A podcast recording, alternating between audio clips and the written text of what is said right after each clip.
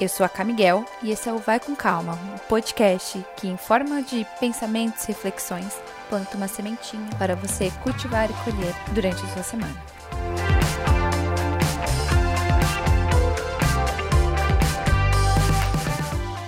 Oi, oi, turma, como vocês estão? Essa semana tá mais cansativa, né? Não sei se vocês também estão se sentindo mais cansados desde segunda-feira, eu tô assim. Parece uma lei, semana antes de feriado ser sempre mais cansativo, né? Mas seguimos, um dia de cada vez. Essa semana eu decidi abordar aqui sobre filtros. E acho que existem trocentas formas de abordar filtros em si, mas dessa vez eu tô falando daqueles que a gente usa mesmo para fazer stories.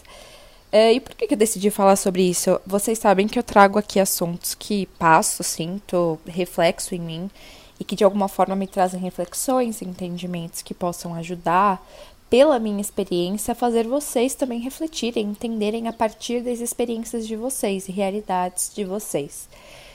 E o que, que acontece? Eu desaprendi a me ver sem filtro ou a me gravar sem filtro. É quase que um vício mesmo, ainda mais eu que tô sempre abrindo a câmera para gravar alguma coisa, tirar foto de alguma coisa. Eu sempre tô lá abrindo e coloco algum filtro. E é tão potente isso que existem filtros que são super legais, que mudam a cor e que coloca brilhinho, etc e tal, sem mudar a configuração ali do seu rosto, dar aquele blur. E nem eles eu tava me sentindo bem, eu não tava usando muito.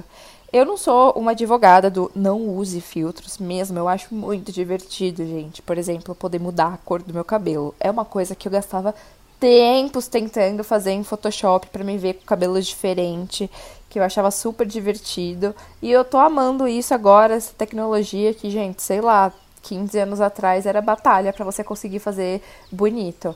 Mas não tem como a gente não perceber um efeito mais forte disso na gente, ou até mesmo na percepção que a gente tem das pessoas que a gente tá seguindo ali, né?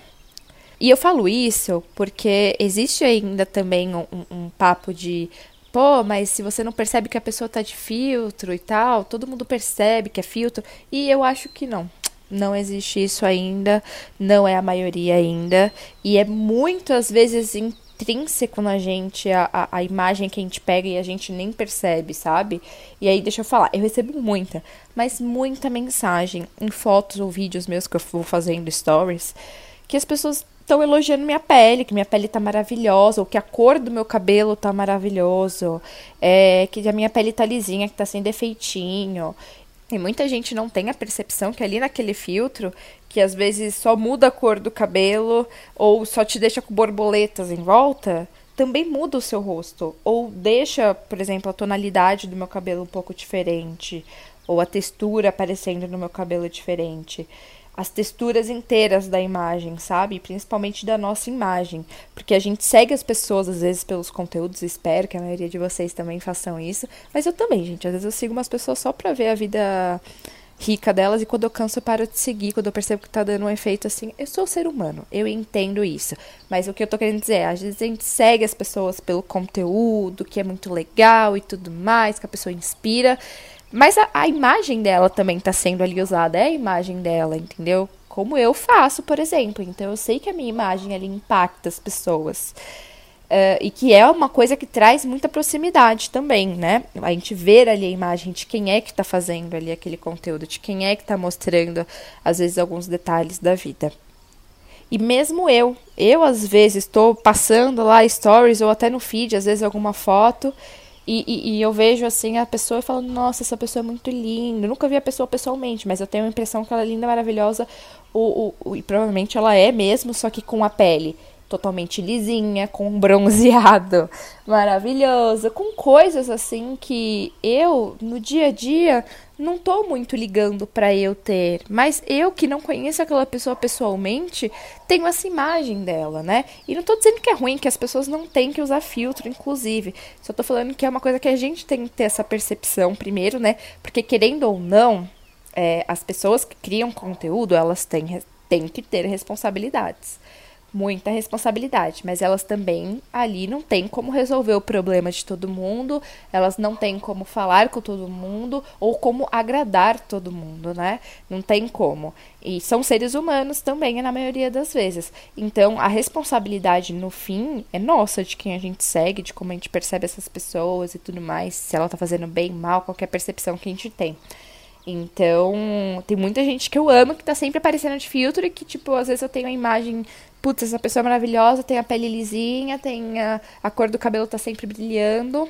Mas eu não sei se ao vivo ela é assim. Não significa que ao vivo ela vai ser feia, significa que ela vai ser normal, uma pessoa linda e normal. Eu fiquei, inclusive, pensando esses dias, vem comigo. Olha isso, a viagem que eu fiz.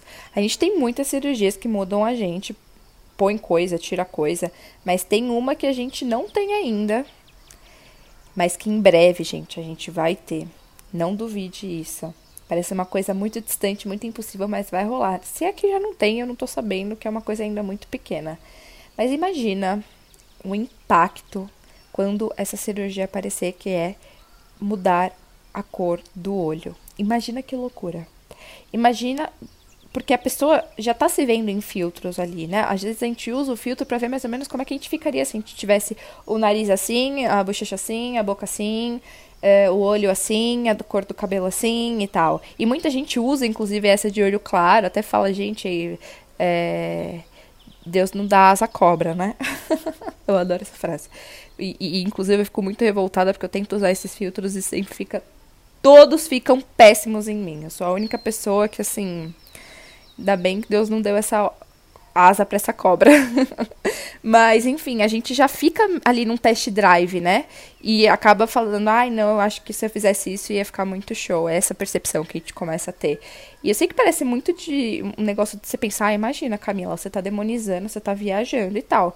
Mas não, gente, isso acontece, isso vai rolar um dia. E hoje a acessibilidade e as tomadas de decisões para esses procedimentos é muito banalizada, assim. E não apenas por redes sociais. Acho que é uma construção muito embaixo. É sempre a gente ali com um padrão, é, com alguma coisa que às vezes na nossa infância ali ficou intrínseco que a gente queria ter na nossa beleza, porque nós fomos meninas muito, muito, muito é, afetadas por essa questão de padrão de beleza.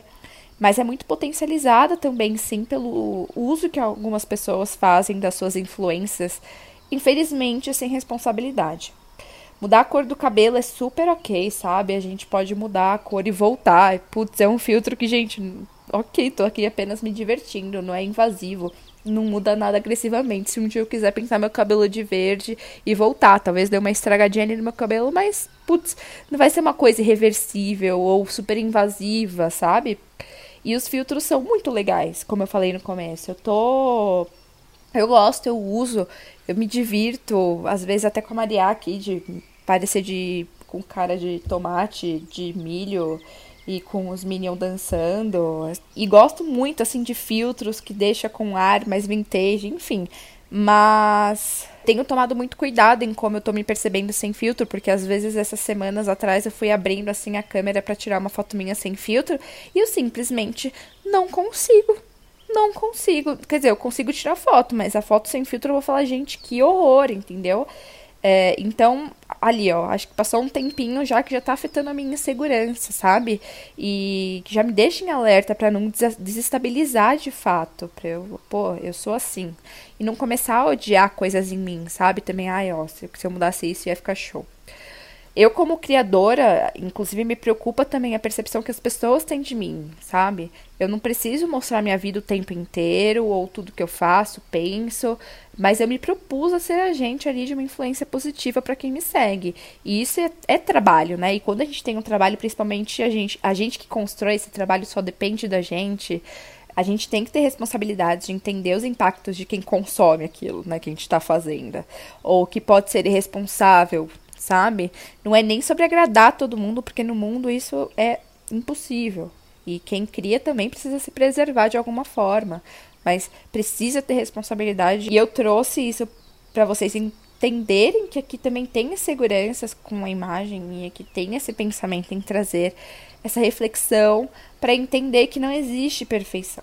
E desconfiem do que ou quem quiser vender perfeição. Ela não existe naturalmente, pode ser muito perigoso pra gente, tá? E não tô falando pra vocês saírem pros influencers que vocês adoram, as pessoas que vocês amam seguir e falar, não usa filtro. Nossa, você nunca aparecesse sem filtro. Porque, como eu disse, é uma responsabilidade nossa também a gente criar essa consciência ali.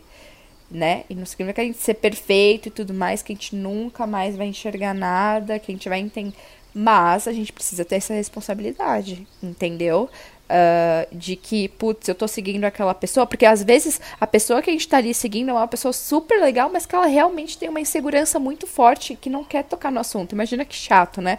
Agora ela ser cobrada não vai fazer ela se sentir insegura do dia pra noite, vai trazer às vezes mais insegurança. A gente começa a ter uma ideia de que ninguém vai gostar da gente do jeito que a gente é, ou que as pessoas vão apontar os problemas. Então, não é uma forma legal também, tá, gente? Sair cobrando assim influencers, principalmente esses influencers que são muito bacanas e que criam coisas muito bacanas. Mas é, é, é isso. Ao invés de você ir cobrar o outro, principalmente pessoas que a gente não conhece, que a gente não tem intimidade, que a gente não sabe como é que ela tá se sentindo ali por trás, se perceba. E se você percebe que às vezes um influencer realmente usa da sua influência para fazer uma coisa irresponsável, vender uma perfeição, até mesmo de mudar muito se ven e vender muita, muita mudança, assim, sabe?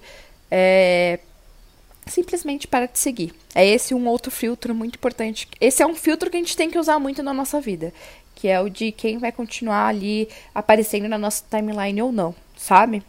Então é uma responsabilidade que precisa existir dos dois lados, né? Porque é, é sempre isso. Uh, a gente tem que ter consciência do que a gente está consumindo, a gente tem que ter consciência também para quem te dá palco.